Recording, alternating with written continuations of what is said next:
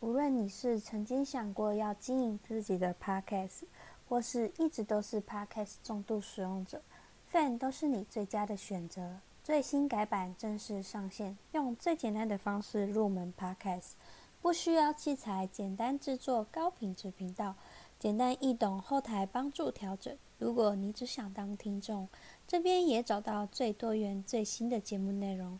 像现在我就也在 Fan 上面现场播出当中哦，各位听众你们好，欢迎来到创业小板娘的碎碎念，我是主播 L B。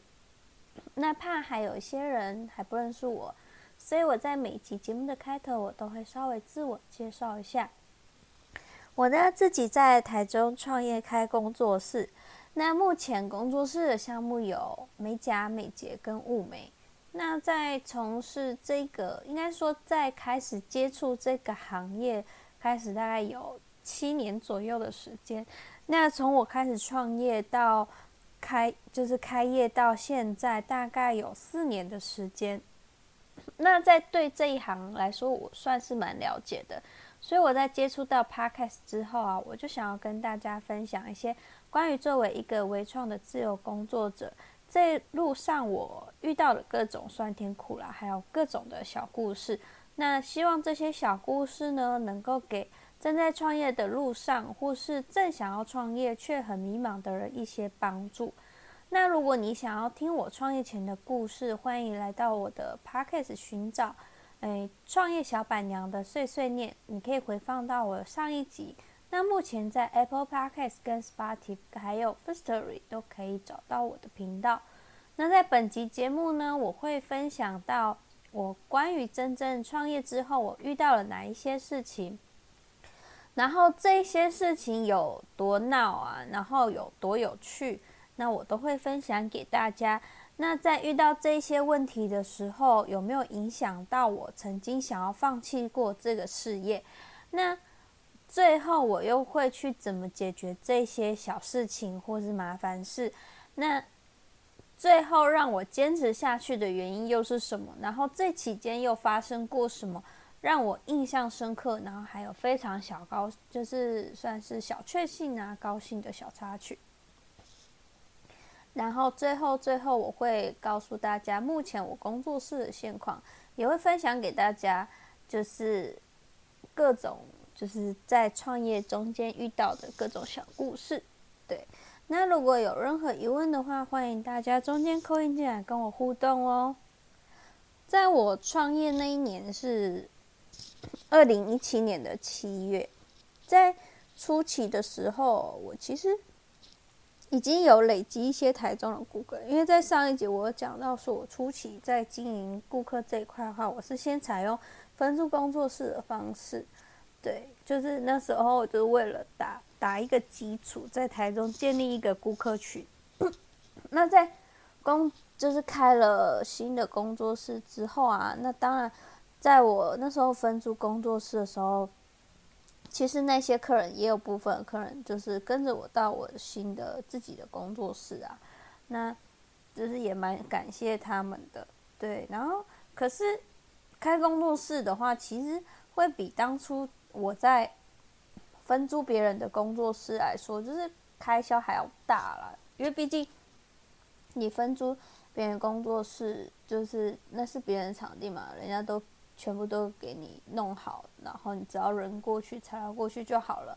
那开工作室，那你所有都是都是要自己来嘛？那一定会有人说，那既然分租比较便宜，我为什么还要开工作室？其实这一点还蛮多人问过我的。那我其实最简单的回答就是说，我自己开工作室，其实不需要看别人脸色，比较自由，这是比较大众一点的回答。那如果我真的要讲比较深一点的话，其实蛮多可以讲的啦。那如果大家有兴趣想要听的话，我其实之后也会开，就是专门开一集，就是跟别人分租工作室，还有跟。哎，比如说还有一种叫做到府服务，就是到别人家，然后你带材料过去，对。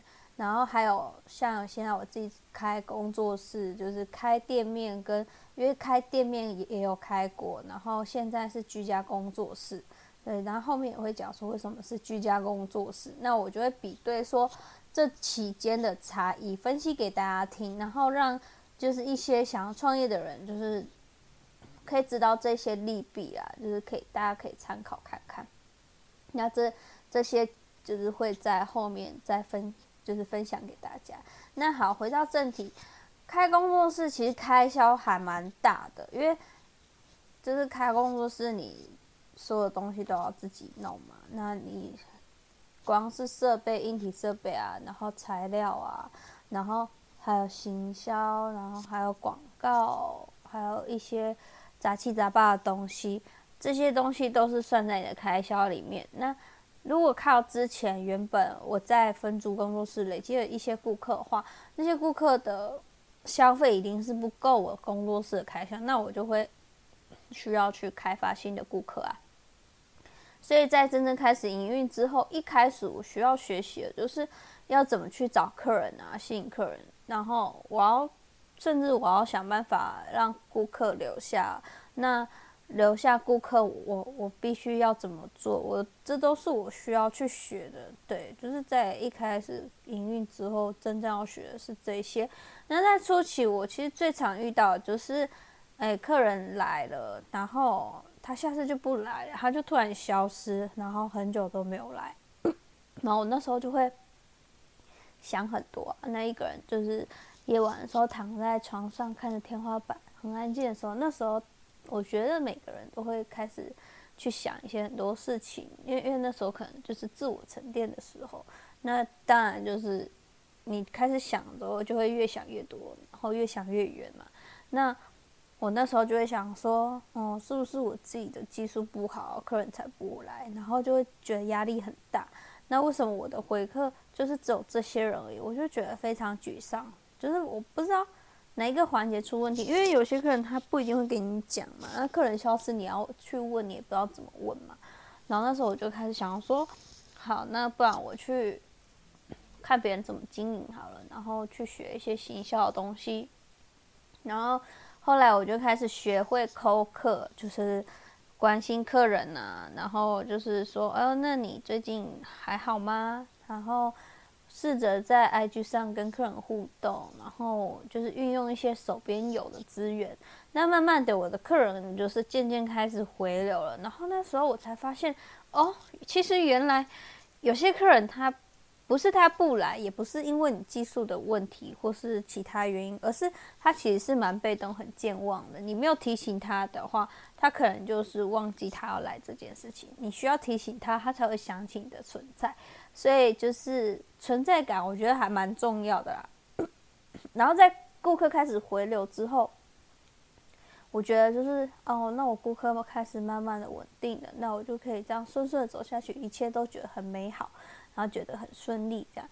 然后，当我这样开始想了之后，我就遇到了一个非常重大的事情，很，就是非常不得已的事情，你必须去做。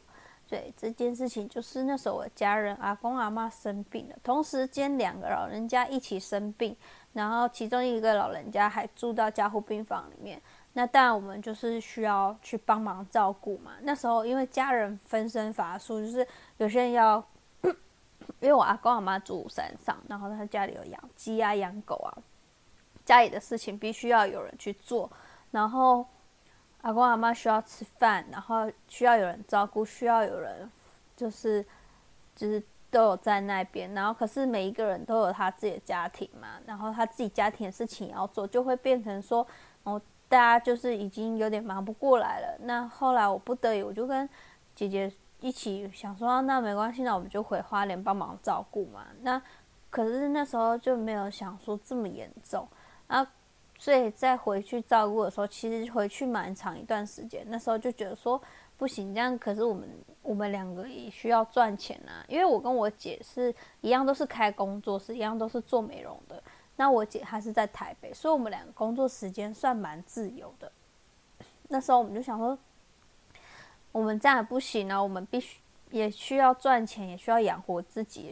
就是如果这样继续下去的话，我们可能就是会没钱之类的。后来我跟我亲姐讨论之后，我们唯一想到的办法就是，我们每一个人回去一周，另外一个人就留下来照顾，就是一个人工作一周，一个人就是留在那里照顾，然后我们就这样子轮流跑来跑去。然后虽然我们也这样做了，然后也有赚钱，然后就是也不至于说，哎，工作室没有钱，对。然后可是影响也算蛮大的吧，因为我好不容易在初期留下来的顾客还是会流失啊，因为顾客他不可能等你嘛。那嗯，顾客他他需要做指甲的时候，你没办法，他一定是先找其他的美甲师。那时候我就觉得我自己压力很大，然后甚至大到我自己心脏会痛，会就是有点出问题。那那时候就是莫名其妙会突然很痛很痛，然后那时候我就很害怕自己是心脏病或是什么心尖瓣膜脱垂啊之类的，然后我就跑去吃鸡看医生，然后这也是看完医生之后，医生也检查不出什么问题，他只说有可能就是压力大造成。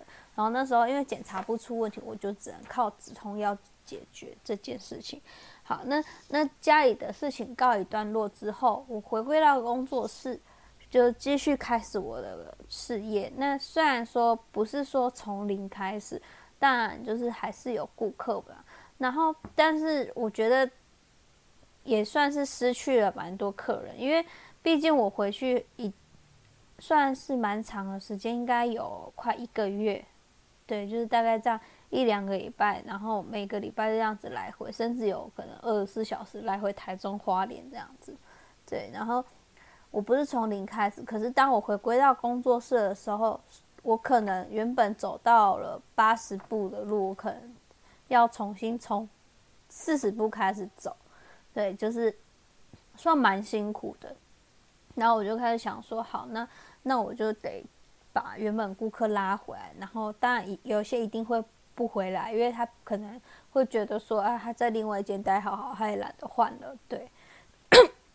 然后我就开始想说，那我要建立一些新的客人。然后我开始活跃于一些脸书社团呢，IG，然后我手边的资源，我尽量能利用的就利用，就是刷存在感嘛。那我就试着打广告，花钱打广告，然后又找到了一批新的顾客。这算是我其中故事的小插曲，对，就是。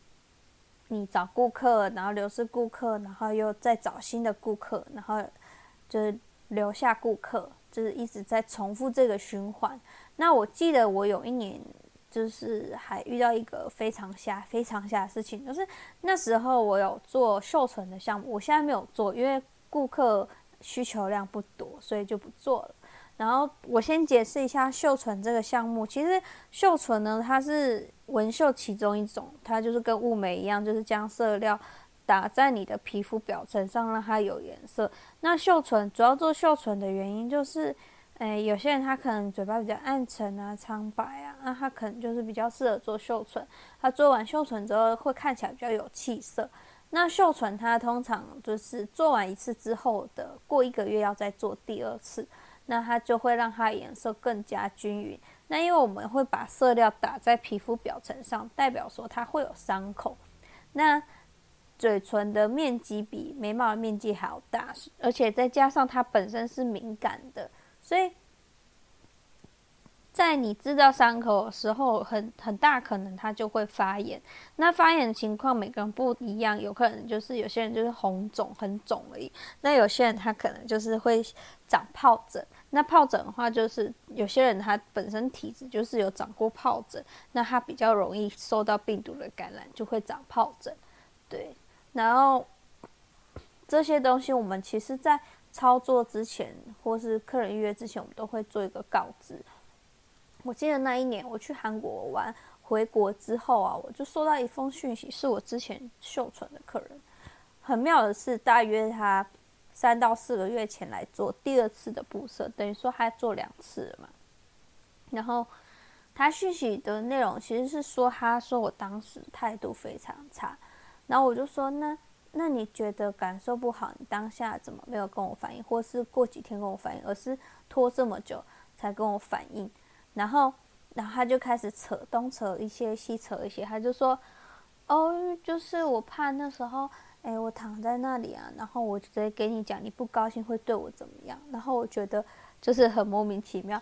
然后我就说，那你为什么没有隔天，就是或过几天来跟我讲？然后他就说，哦，就是我就是后来就觉得算啦，然后可是后来想了好几，想了越越想越觉得自己很委屈啊，然后就觉得就是还是要跟你说这样，然后然后后来他就开始讲一堆，反正就是讲一些。就我态度差，然后怎么样？然后就说，而且他那时候嘴巴还发炎啊，然后最后也没有上色啊。然后我当下就说啊，那你嘴巴发炎，你现在好了嘛？就稍微关心他一下嘛。然后我就说，那那你有就是医生诊断的证明吗？因为基于基于一个，因为毕竟已经过了很久嘛，那我当然就是会基于一个保护自己原则，就会跟他说，那你有没有医生诊断的证明？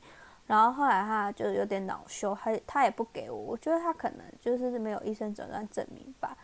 然后就突然恼羞，很生气，就说要黑特我啊什么的。然后我当时其实也有一点紧张啊，因为我那时候才二十三 岁，对我第一次遇到这种问题，然后然后我就觉得就是很莫名其妙，然后也觉得很不合理啊。然后后来我就说。就我就问他说：“那你想要怎么解决？因为其实纹绣这个行业蛮特别，他们有一个特定的法规跟限制。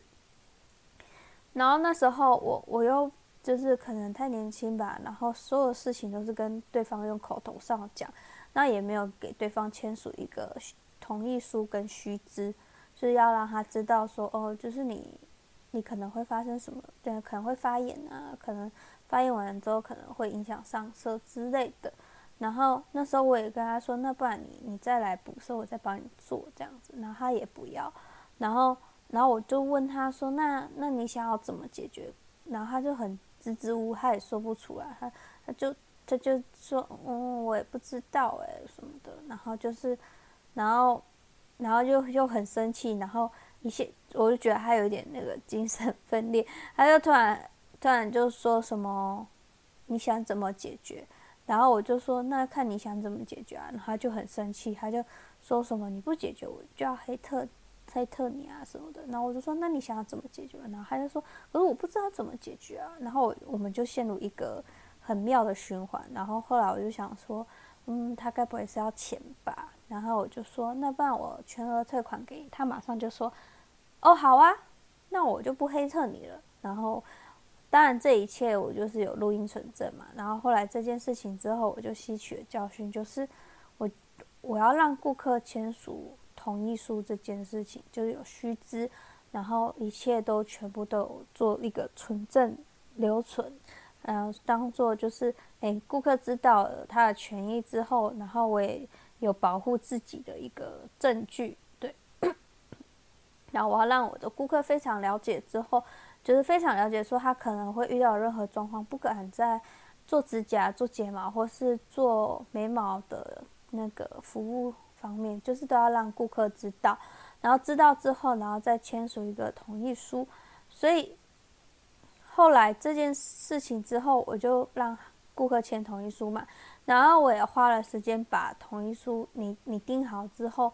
然后找了律师，然后也有给律师看过，所以我的同意书上面算是做的蛮严格的，对。然后从我开始让顾客签署同意书之后，就再也没有遇到像这样子的问题。所以我觉得，不管是你在创业还是在任何职场上面，你都要学会先保护自己，我觉得蛮重要的，因为这样才不会吃亏。其实讲到这边，可能会有很多人问我说：“我遇到 OK 多不多？”其实我觉得算蛮少的诶，因为可能我自己工作室拟定的规则算蛮明确，也算蛮多的。例如我的工作室，我只接女性顾客，那就真的是男宾止步。然后我还有禁止，不好意思，我今天喉咙有点不太舒服。对我，我还有禁止七岁以下的小孩进入，因为我怕他们受伤啊。因为毕竟小孩子就是年纪越小，他越不可控嘛。然后他当然，你你要限制他们不要乱动，就是有些小孩可能会听，有些小孩可能不听。我觉得很蛮看家长跟小孩个性的。然后就是后来就是也有一次，就是曾经有客人打电话来，他就说他想预约，我就说哦可以啊，可以预约。然后他就还问我说，那能不能带小孩？我就说哦没有办法诶，因为因为我其实预约完之后，我都会跟他讲工作室不呃工作室的规定是什么。然后他就问我说，可是他他想要带小孩来，然后我就说小孩几岁？他就说大概三岁。然后我就说那没有办法，因为太小了。然后对方也知道啊，他也他也就是还是一样预约了睫毛的项目嘛。然后结果他隔天来的时候，他带他的小朋友来。我当下看到，其实我觉得有点无言呐，就是我也没有生气，我就跟他讲说，嗯，小孩子不能进来，我可能没有办法接哦。然后，然后他就说。哦，我小孩很乖，我可以抱着他，他会在我身上，不会乱动。然后我我当下就会想说，你小孩是活的吧？其实还是会动吧。你要一个小朋友躺在你身上，如果他没有睡觉，然后你要让他躺在你身上一个小时，完全都不能动。因为只要其实，在接睫毛过程中，你只要稍微动一下，就有可能就是戳到眼睛夹，因为我们夹子蛮尖的。那我们夹子会在眼睛的上方啊。如果我的夹子戳到顾客眼睛，顾客受伤，承担责任还是我。那我跟顾客之间其实还是会产生一些，就是会顾客也有可能会不高兴啊，那我也会不高兴啊。所以，所以我当然当下我就直接拒绝他，我就说不行，今天就没有办法帮他做了。所以，然后虽然可能客人觉得我很机车，他当他就有点生气。然后我我就会觉得说，我是基于安全跟原则问题而拒绝，而且你前一天也打电话给给我，然后我有跟你很明确的告知我工作室的规定。今天我工作室的规定就是这样，如果如果你你因为你一个人打破了一个规定的话，那其实后面的客人他会觉得说，那我这些遵守规定的人是白痴吗？那一定会让一些顾客会有怨言嘛？那。所以我觉得自己的立场跟原则还是要做到，所以才不会造成后续的问题啊。那我自己的 OK，可能就是因为我自己的规定蛮明确，然后我自己的立场跟原则蛮硬的，所以导致客人都蛮遵守。所以我觉得自己的立场跟原则还是要你定好，是蛮重要的。那。其实曾经让我想要放弃的啊，也不是这些 OK，因为毕竟我 OK 遇到也少嘛，也不是因为说就是遇到一些麻烦还是问题而让我想要放弃，而是因为现在那个新冠疫情不是蛮严重的嘛，然后那时候在新冠疫情开始之后啊，我的顾客少蛮多的，因为我那时候在新诶在。工作室诶，一开始的工作室的顾客以上班族居多，然后有一部分的人很很尴尬的是，他们全部都是旅游业者，然后再加上有些他他们因为疫情的影响，有些留职停薪，然后也有些是砍薪水，那再加上有些女孩子她是要出去玩，她可能每个月都会出去玩，所以每个月都会做指甲，让自己漂漂亮亮的。那因为钱变少，然后再加上不能出国，然后疫情影响也很少出去玩，变成说他们会觉得，诶，做指甲是不必要的东西，可以先舍弃。那所以我那时候客人大概有少三分之一吧，所以对我来说影响蛮大的。然后那时候我其实一直在考虑，就是有没有要换工作这件事情，因为影响到太大。然后我后来直到去年呢，我就。做一个决定，就是我把一般的工作室变成居家工作室的模式经营。那我觉得这样是蛮省房租，也蛮方便的。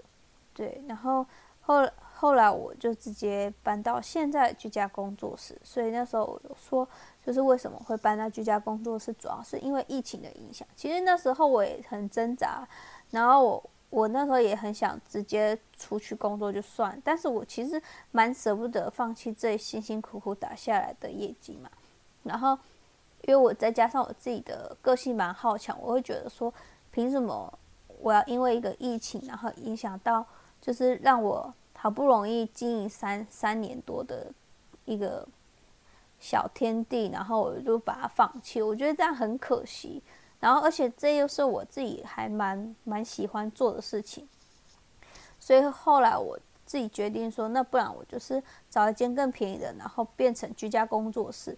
但有些客人他们可能会觉得换地方他们有点懒惰，那他就会可能没有跟跟着我过来啊。可是我觉得蛮幸运的是，我开发一些新的客群，因为在原本的那个工作室，它是上班族居多，然后新的定点虽然离原本工作室也蛮近的，但因为我比较更接近就是住宅区。那导致我的贵妇群变多，所以这些顾客也变成我现在忠实顾客，所以算蛮幸运的。那经营到现在有将近四年的时间，因为二零一七年嘛，现在二零二一年，那有人来也有人离开了，那留下来的人我其实算蛮珍惜的。在做任何事情之前，我觉得学会珍惜是蛮重要的。所以目前我的工作室是处于蛮稳定的阶段。但疫情影响，可能钱赚的比较少，可能一个月再加上我可能做网拍，可能有十几万。那现在可能网拍，我现在网拍也没有做了。那我现在工作室可能只剩下五六万块，但是是一直很平稳，就是每个月都是赚这些钱。在工作室开始趋近于稳定之后，我在今年就开始经营了我的副业，但它开始也是我其中的一部分呢。然后也开始去学会投资啊，然后让让我就是不要把鸡蛋放在同一个篮子里的这一个道理，是我觉得达到创业后期是需要懂的，就是你不能只靠你的劳力去工作，你必须要就是学会投资，然后经营副业。那之后如果大家有兴趣的话，我也可以再讲一些我副业的工作是什么。那。就是希望大家就是能够跟我一样，就是慢慢的经营自己的创，就是创业的那个工作，然后能够顺顺利利的。最后也我也想要跟想要创业的新手一些话，其实大家应该有听过“梦想这条路跪着要走完”吧？我觉得这句话蛮蛮好的，大家可以去看一下这本书，就是蛮适合创业的人。这条路其实不好走，我觉得。嗯，就是你有所坚持就有所收获啊！你自己要有个心理准备，就是说你在这条路上，一定会有人不看好你，就会说什么，反正这时机你还要出来创业哦什么的，你觉得你做这个能赚钱吗？一定会有人吐槽你，这时候你要学着把耳朵闭起来，你要想。小时候我们在刚开始学走路的时候，大家都说：“哎，你可以啊，你加油啊，快站起来呀！”然后会一直叫你站起来，会一直鼓励你，让你就是成功的能够学会走路这件事情。可是当你你有发现，当你长大之后，你要再去做任何事情的时候，很多人就会开始说：“我觉得不行诶，你觉得你这样可以吗？”就会开始否定你。我觉得。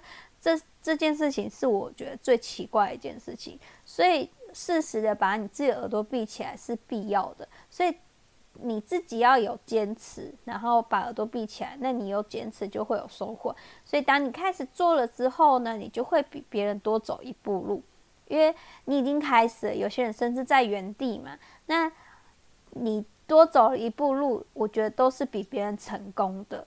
那在你。遇到困难的时候，你没有放弃你自己，那你一定就是比那些放弃的人还要成功。我觉得就是要学会乐观是一件非常重要的事情。所以，当你真正开始往前走之后，你会慢慢的做出你的成绩。在你真正做出成绩之后，你就会感谢到，就是你当初没有放弃自己的你。对，所以，嗯，我觉得蛮妙的事情是在你创业之前。不管你是什么身份，人家都会怀疑你、质疑你，叫你不要去做这件事情。